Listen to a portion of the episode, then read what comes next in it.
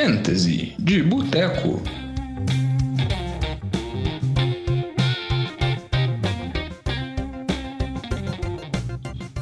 Fantasy de Boteco, semana 5, mais uma semana da NFL passando, e eu aqui, Lamba, Diogão nos abandonou, não está aqui hoje conosco, eu tô sozinho, só que não. Vitinho tá comigo. E aí, Vitinho? Eu tô aqui! E aí, Lambinha, beleza? Diogão abandonando a gente, né? Acho que é uma falta de prioridade na vida. Tá incorreto isso. Padrão, padrão Diogo, né? Padrão Diogo deve estar tá amando novamente. Sempre ele fala, falta ele tá amando. É, exatamente, né? Fica dando a desculpa aí que é doutorado, mas sei lá, né? Tem suas dúvidas. Acho que ele tá triste porque, na verdade, ele tomou duas sacoladas do Vitinho nas ligas de fantasy do podcast aqui. Nas duas, né, Vitinho? Em ambas, ambas. Ele vai ficar under 50 em uma porque o time dele é medíocre.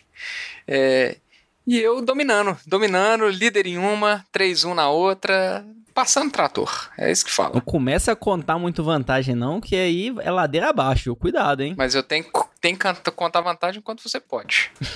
tá certo.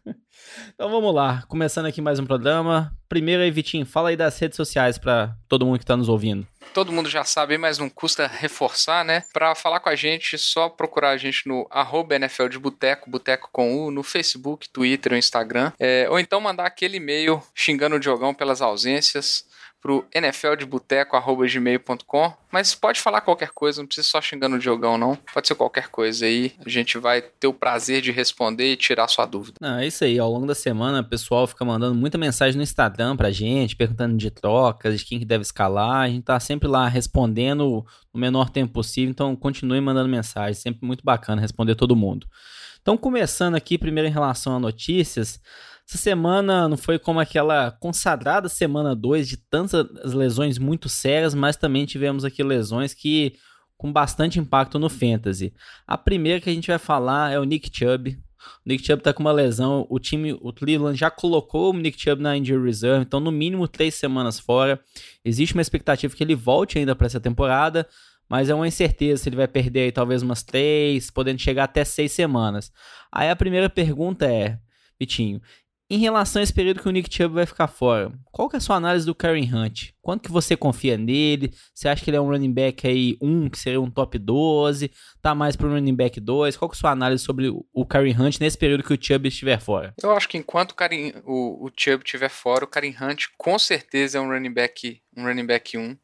É, e não só um running back 1, eu acho que ele vai estar tá disputando ali para ser um top 5, top 6 é, da liga. Eu acho que ele essa semana ele foi bem, ele fez dois TDs, ele teve um, um volume de jogo bem limitado, é, mas muito porque ele também é, teve uma lesão no meio da semana aí, ele estava com um problema na virilha, mas que não impediu ele de jogar. É, eu acho que ele vai ser o, vai dominar esse backfield. Eu acho que o, o Dernest Johnson vai ter um papel mais, mais limitado. Eu não acho que ele vai é, ameaçar a, a divisão com, com o Karim Hunt. Eu acho que ele tem tudo para assumiu o papel que o Chubb tinha, é, talvez 80, 70% do papel do, que o Chubb estava tendo, mais o papel dele no jogo aéreo. Então eu acho que ele vira um, um running back 1 para ele é um cara que eu acho que pode ganhar ligas. Eu acho que ele é um, um, running back de muito potencial. Mas é até pegando essa semana, como você comentou, né? O Dennis Johnson, que teve no total aí nesse jogo 13 carregadas para quase 100 jardas. O Nick Chubb teve 11 carregadas, teve menos carregadas. E também o, o Dontrell Hillard, um outro running back, também foi envolvido, é, teve 5 carregadas. Você não tem um pouco de receio é, de ser um backfield dividido, talvez o time de Cleveland, o Stefanski estava avaliando um time com dois running backs, estava conduzindo bem, talvez ele não queira colocar tudo nas costas do Hunt. Você não acha que existe um pouco dessa, dessa dúvida, dessa possibilidade? Eu acho que existe o risco sim, mas é, de novo, eu acho que a participação de, do Dernest Johnson foi quando a maior participação dele no jogo foi quando foi no segundo tempo, é, quando o, o Cleveland estava bem à frente do placar. É, então eu acho que eles não estavam vendo assim necessidade de, de, de, colocar o Hunt e colocar uma carga maior no Hunt, tendo em vista que ele, que ele teve essa lesão. É, agora, eu acho que a grande, o grande X da questão é que eu acho que o Karen Hunt vai dominar todos os snaps na red zone. É, ele já estava disputando muito com o Chubb e claramente ele vai ser a, a, primeira escolha nesse backfield, a menos que o Stefan seja um maluco. É, eu acho que assim, existe um, uma, um risco bem pequeno de, de, dele não assumir uma parcela significativa do que o Chubb estava fazendo. E ele já estava vindo muito bem na temporada. Então eu acho que qualquer adição. Ele estava tendo em torno de 14, 15 toques na bola por, por partida. Então acho que qualquer incremento nisso coloca ele numa posição de muito, muito destaque no, no ranking de running back. Não, sem dúvida. Até se a gente lembrar, o Karen Hunt, aquela época dele em Kansas City, ele brilhava, era um dos melhores running backs pro Fantasy. Acabou saindo do time por questões extra-campo, é, problemas pessoais lá com a mulher dele, de eleição e tudo mais. É, então a gente sabe do histórico, é um jogador que tem muito potencial, então tá bem em linha com você tá falando mesmo. Passando aqui para uma outra lesão que a gente teve também essa semana, o Austin Eckler. Agora já é uma lesão mais séria e existe a expectativa dele ficar fora em mais de seis semanas, talvez não voltar na temporada. Vai depender de muito de como que vai ter essa campanha do time do Chargers. E no lugar do Austin Eckler, quem que entra aí é o Joshua Kelly.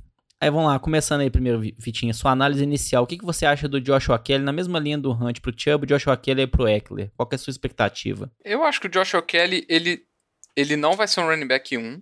Ele vai ser, eu acredito que ele vai ser um, um running back 2 um, dos, dos baixos. É, ele é um calouro, ele tá tendo fumbles na temporada, já teve um nessa última partida. É, e eu não acho que vai ser um domínio de backfield totalmente. Eu acredito que o, o Justin Jackson vai ter um, uma participação nesse backfield. É, então, assim, eu acho que não é alguém para você startar essa semana, principalmente porque é um, um matchup horroroso. Então vai ser um, uma semana para você ver o que vai acontecer com esse backfield, diferente do Hunt. Né? O Hunt você vai startar ele de olho fechado. É, o Joshua Kelly não, acho que é um, é um matchup ruim, vai ser bom para a gente ver como que vai ser a divisão desse backfield com a participação do Justin Jackson, mas eu não tenho expectativas tão altas é, igual o Karim Hunt, por exemplo. Eu acho que não é uma substituição imediata de papel. É, a gente sabe que o Eckler tinha uma versatilidade muito grande no backfield, ele tinha uma quantidade de, de recepções que, que normalmente são jogadas que dão mais valor para um running back, porque são normalmente são mais jardas, etc. Então, eu não acho que vai ser uma substituição imediata, não. É, eu concordo, acho que até corroborando com essa sua análise, essa semana o Joshua Kelly, no, no jogo como um todo, correu nove vezes com a bola, teve três targets. O Justin Jackson, né, um outro nome que você colocou aí, correu seis vezes com a bola, teve dois targets. Então tende a ficar nessa divisão mesmo. Acho que é bem na linha que você falou, ainda é um calor e não demonstrou tanto potencial como outros calores que a gente tá vendo aí, por exemplo, James Robinson do Jaguars, o próprio Clyde do, do Kansas City também foi uma escolha de primeira rodada, já se esperava. Então ele também não demonstrou tanto potencial ainda como os outros, então tende mesmo aí nessa linha de ficar essa divisão inicial. E passando aqui agora, parar um pouquinho de lesão, né? Vamos fazer uma análise em relação a outro grupo de running backs. São os running backs do Colts. Depois da lesão do Mahomes, lá na primeira semana, se esperava que o Jonathan Taylor, o calor, até comentando aí, ia ser um running back 1, ia explodir, correndo atrás de uma das melhores linhas ofensivas da NFL. E o que a gente está vendo nas últimas semanas é um bom running back, que vem bem, mas não está assim despontando tanto.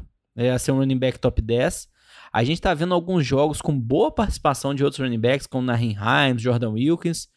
É, Vitinho, a primeira pergunta é: o que, que, você acha desses três running backs? Você acha que o Jonathan Taylor é a melhor opção mesmo desse time? Você acha que ele pode perder muito espaço para os outros? Qual, o que, que você pensa em relação a isso? Olha, eu ainda gosto muito do Jonathan Taylor. Eu acho que ele é a primeira opção do time. Eu acho que é, uma, é um time que tem uma boa linha ofensiva. Não tá lá as mil maravilhas no jogo terrestre linha ofensiva, mas é uma boa linha ofensiva. É, ele, para mim, é o jogador de mais explosão, de maior qualidade técnica. O Hines, ele ainda é aquele running back de, de, de change pace. É, então, assim, eu ainda gosto. Eu acho que o Jonathan Taylor ainda é um running back 1 pro resto da temporada. É, e eu acho que o Wilkins é, vai ter uma participação muito, é, muito pequena né? E o Heinz eu acho que é uma situação muito parecida com que, em termos de divisão, do que era Chubb Hunt. Eu acho que, acho que o Heinz tem algumas, alguns drives, mas joga muito nas terceiras descidas e o, e o Jonathan Taylor é o cara que vai carregar o piano lá. Eu ainda acho que ele é uma opção boa, acho que ele é um running back 1.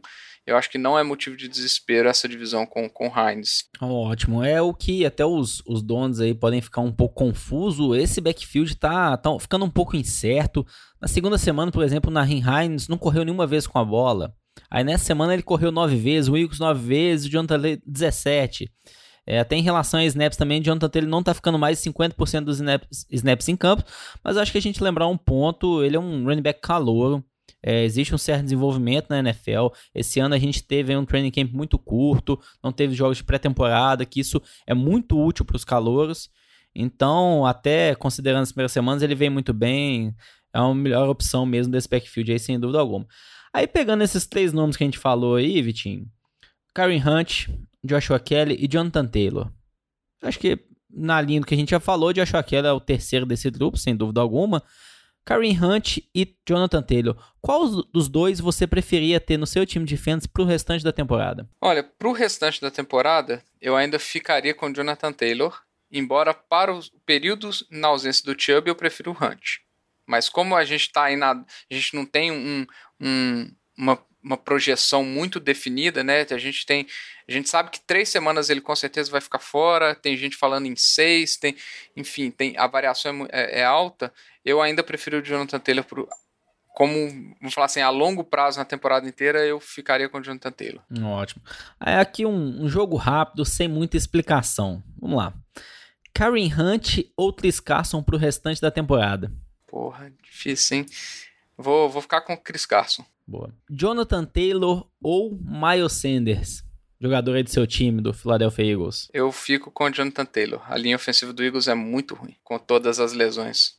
Se você fosse escolher aí AJ Green, Tyler Hilton ou qualquer receiver de Dallas, aí qualquer receiver, eu tô falando Amari Cooper, Sid Lamb ou Michael Gallup. O que, que você prefere aí desse grupo? Qualquer recebedor de Dallas. Desses Boa. três, óbvio. Embora o Michael Gallup também é, é um, é, é um bom para para tentar se passar aí, embora essa semana foi horrorosa, numa semana que o Dak Prescott teve 500 jardas, né? Ele tá sendo, sei lá, o quarto, quinto alvo preferido do Dak Prescott. Então ele também tá ele tá meio decepcionante e eu acho que vai acabar se tornando aquele jogador boom bust, né? Mas Semana passada a gente trouxe essa recomendação, né, de passar o gato por lebre do Michael Gallup. Infelizmente, para quem não conseguiu trocar, essa semana ficou mais complicado. E outro jogo rápido aqui também, AJ Green, Tyler Hitton ou Justin Jefferson, calor de Minnesota, que veio muito bem na semana retrasada, veio bem também essa semana, com bom volume. O que, que você acha aí pro resto do ano? Eu, pelo potencial, eu ficaria com o Justin Jefferson. Eu acho que duas semanas seguidas com mais de 100 jardas recebidos, ele tá tendo ali seus 7, 8 targets por jogo, né? Vamos pegar na, nas últimas duas semanas, né? Porque antes, antes disso ele estava irrelevante. Ele está se, se, se, sacramentando aí como segundo recebedor desse time dos Vikings. Eu acho que pelo, pelo potencial de crescimento eu ficaria com o Justin Jefferson. Não, bacana. Passar aqui agora para a segunda parte do programa, famoso gato por lebre e também as pechinchas dessa rodada. Então, primeiro começar aqui no gato por lebre. Aí vamos lá, Vitinho. Tô vendo o um nome aqui na pauta, Joe Mixon. Um nome que a gente sempre trazia na sessão de pechinchas essa semana, depois que ele brilhou aí com mais de 36 pontos no Fenta, a gente trazendo o gato por lebre. Será que essa é, é a chance que o Joe Mixon tá dando de você passar ele para frente ou ainda talvez manter ele no time, vai ser assim o restante do ano, vai mostrar o valor de um pick de primeira, segunda rodada? Eu, eu acho que daqui para frente o Joe Mixon não é um running back top 12. É, que é onde mais ou menos ele foi ele foi draftado. Eu, eu acho que a, a semana foi óbvio, trinta e tantos pontos, dependendo da liga, 40 pontos, dependendo da liga, foi atípico, né? Eu acho que a, a linha ofensiva não é boa. É, óbvio, ele vai ser um, um running back 2. Eu acredito que ele é um bom running back 2, e dependendo do matchup e, e, do que você tem no banco, você ainda vai ficar com, com, com o pé atrás para escalar ele. Mas eu acho que se você conseguir vender ele como running back 1, você vai estar tá saindo lucro essa semana. Não, bom demais. Tá, tá certo. E até pegando o Joe Mixon na semana seguinte, ele vai enfrentar o time do Ravens e depois o time do Colts. Que a gente sabe que estão duas ótimas defesas que vão vindo muito bem nessa temporada. Então, pro Joe Mixon voltar a ser o Joe Mixon da primeira, terceira semana com muitas carregadas e 50 jardas, não, não custa nada. E um outro running back aqui, Vitinho, que eu tô vendo na lista também, o Melvin Gordon. Depois daquele Thursday Night, que ele brilhou com mais 100 jardas, dois touchdowns. Também é, é, a chance exata de passar o Melvin Gordon? Eu acho que é. é... vamos falar assim, o ataque como um todo do, do de Denver não me agrada enquanto é, não tiver o Drew Locke, e ainda assim, mesmo com o Drew Locke sem, sem o Sutton, por exemplo, a gente é, eu ainda não coloco tanta, tanta hype assim no Jerry Judy como, como um, um, wide receiver para carregar o piano ali com, com o Noah Fent. É, eu não gosto do ataque de Denver como um todo. Então, eu, é, eu não gosto de ter running backs de ataques que não vão produzir muito. Eu acho que a semana foi, foi simplesmente por ser contra o Jets, igual eu falei várias vezes que era contra o Jets, que era contra o Jets, que era contra o Jets. E, e eu acho que daqui para frente não, não é para se esperar esse tipo de desempenho do, do Melvin Gordon, não. Acho que é a semana para tentar passar ele para frente. Não, e só para fortalecer mais o seu argumento ainda, o Philip Lindsay, que é um running back que pode dividir bastante esse backfield, tá lesionado desde a primeira semana, então tende a voltar aí talvez já essa semana, vai prejudicar ainda mais o Gordon no Fantasy, né? Tem mais algum running back aí que você queria destacar? Olha, tem o, o Mike Davis, eu acho que enquanto o Christian McCaffrey estiver fora, o Mike Davis ele é uma ótima opção, ele é basicamente um, um, um start com certeza, tendo, tendo em vista o que a gente, é, o que ele está desempenhando nas últimas duas semanas, só que ele é uma solução temporária, a gente sabe que quando o Christian McCaffrey retornar, é, ele vai virar um peso morto no seu time, né? Ele não vai fazer nada, ele provavelmente vai ser dropado, a menos que você queira ficar com ele de handcuff pro McCaffrey, porque ele não vai ter participação. A gente sabe que, que o McCaffrey saudável domina o ataque inteiro de Carolina, né? É, então, se você tem a oportunidade de passar o Mike Davis para alguém que está super necessitado aí, um, alguém que tá, vai ter que preencher bike, que agora começam as buys também, é, eu acho que é uma boa alternativa se já passa ele de uma vez, porque a cada semana ele vai começar a perder o valor rápido agora. Não, exatamente. E para fechar aqui dessa linha de gato por lebre, um receiver que a gente viu essa semana, Odell Beckham. Tanto se falar nos últimos anos que ele decepcionou tanto no Fantasy, veio muito bem nessa semana, passando aí de 150 jardas, marcou três touchdowns, Será que a gente não tá vendo o Beckham daquela época do Giants? Ou não, é uma, vai ser uma decepção mesmo? É melhor trocar ele aí, vender, vender caro nesse momento? Eu acho que é melhor vender caro. É... Cara, olha a partida. Ele fez um TD de 50 jardas no reverse e um TD de passe do, do Jarvis Landry. Foram duas trick plays. Se não fossem as duas trick plays, ele teria um desempenho normal para um, um wide receiver 1, que é o que se esperava dele, um wide receiver 2 alto, que se esperava dele.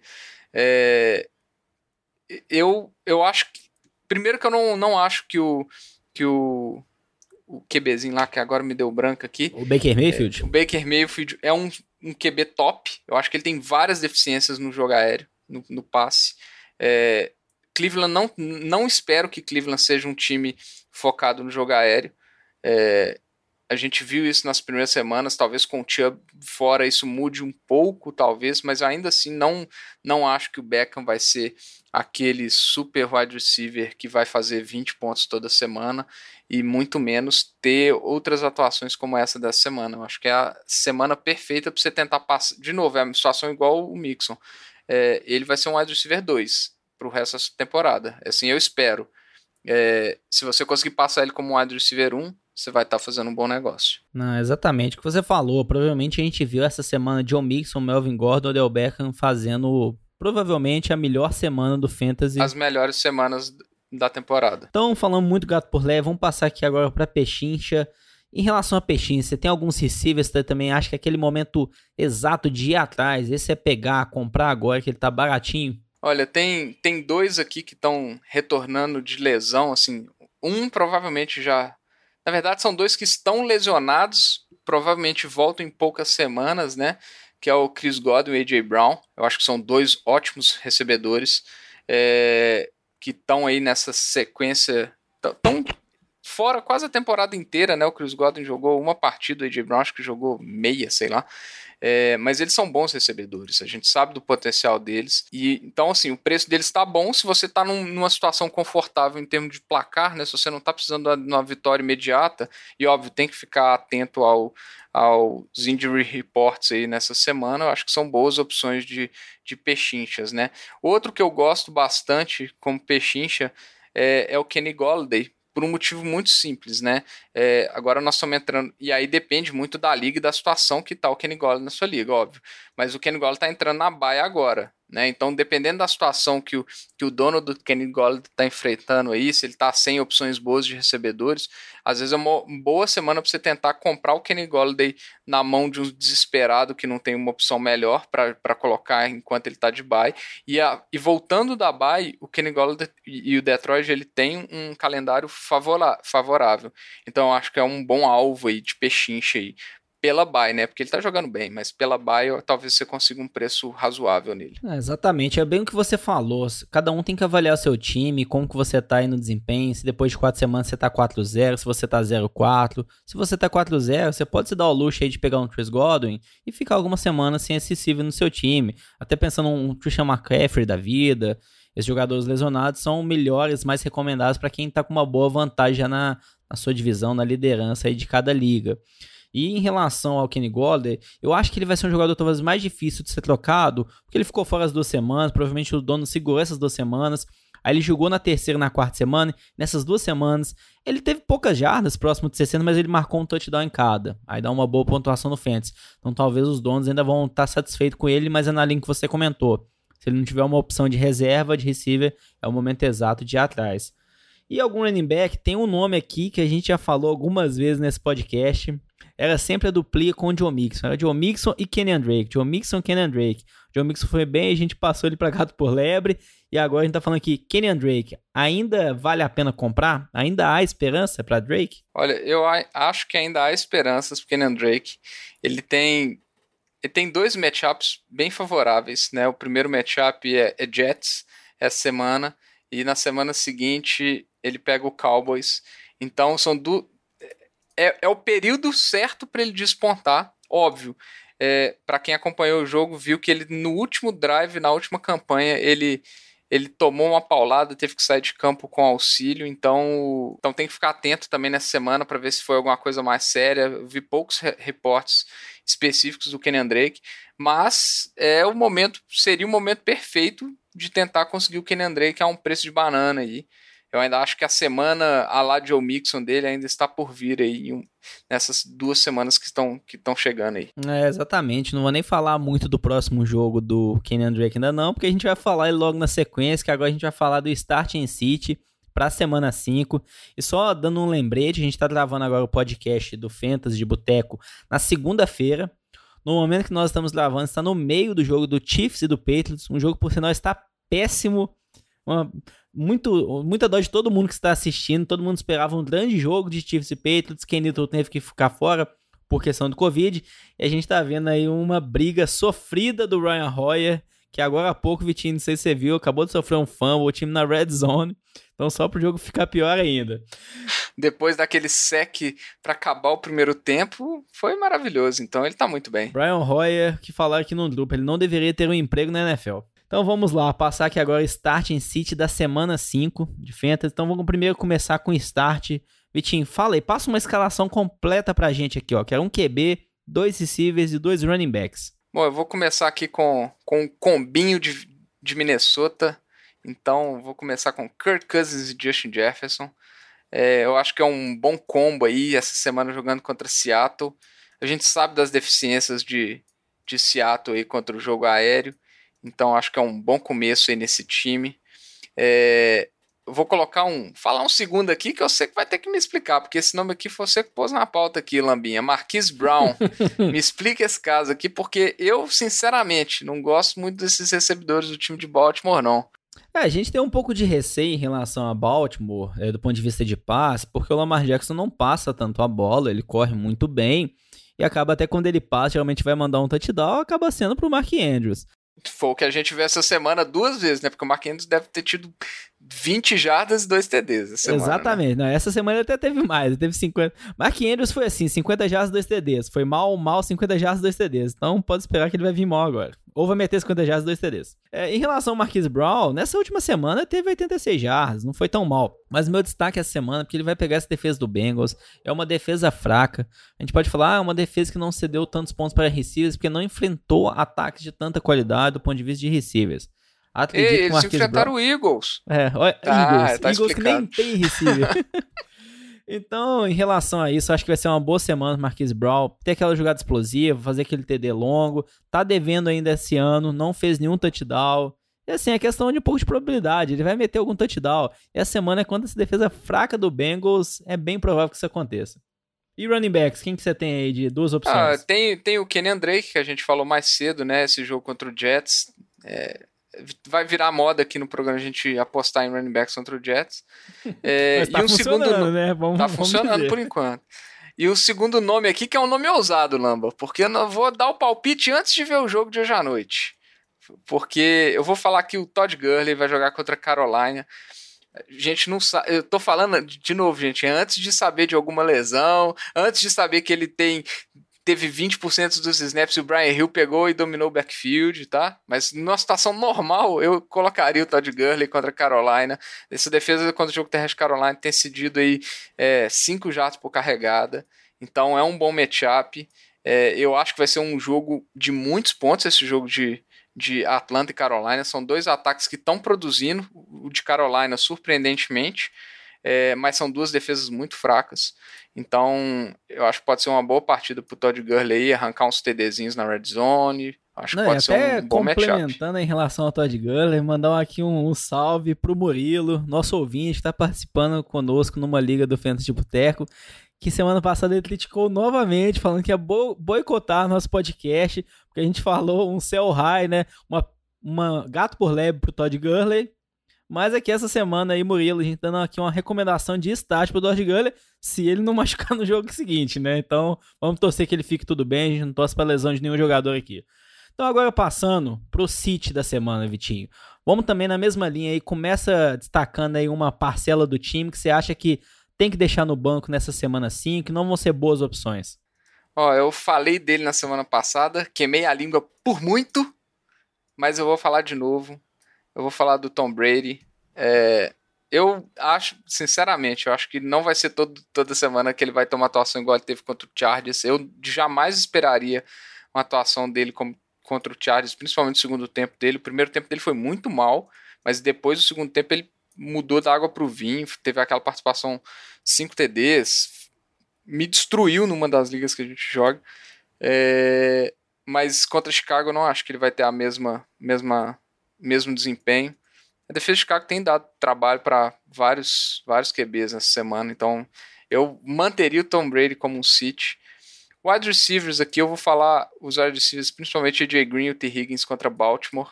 É, a secundária de Baltimore, embora tenha, aquela, tenha tido aquela partida abismal contra Kansas City, que parecia que estava todo mundo perdido, é uma boa secundária.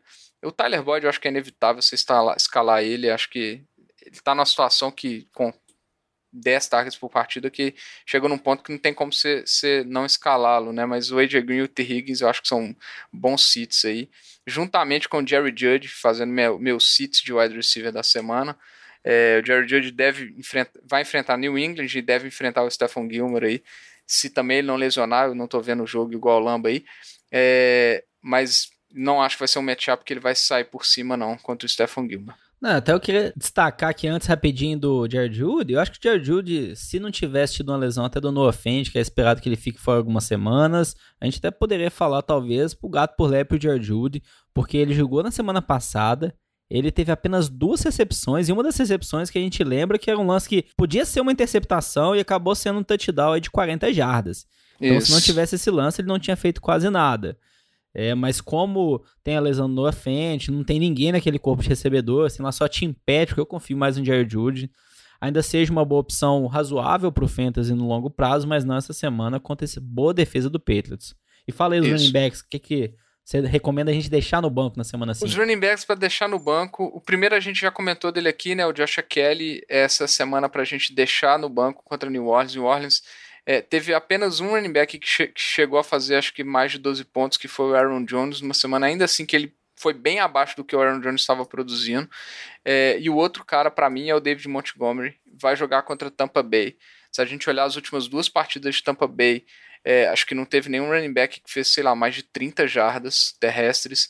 É, até, até hoje não cedeu 100 jardas terrestres numa partida. E o David Montgomery, a gente sabe que ele precisa de 20 carregados para produzir alguma coisa. E em jogos difíceis, o, o nosso queridíssimo é, Matt Nagy lá, ele dá 10 carregados para o David Montgomery inexplicavelmente. Então eu não acho que vai ser uma, uma semana boa para o Montgomery contra provavelmente a melhor defesa contra o jogo terrestre da NFL. Não, exatamente. Só fortalecer seu argumento do David Montgomery. É a gente trouxe ele de recomendação, até comentei de peixinho na semana passada. Ainda é uma boa opção sim no longo prazo para o restante da temporada. Vai ter muito volume de jogo, é o que a gente viu essa semana, mas a linha ofensiva não ajuda. E é contra essa defesa de Tampa, que na primeira semana jogou contra o Saints, jogou lá contra a Kamala, teve Smurf. Na segunda semana jogou contra a Carolina, jogou contra a Trisha McCaffrey. E essa semana foi Austin Eckler, Joshua Kelly.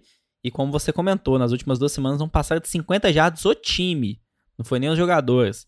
Então conseguiu barrar aí McCaffrey, conseguiu barrar a Camara.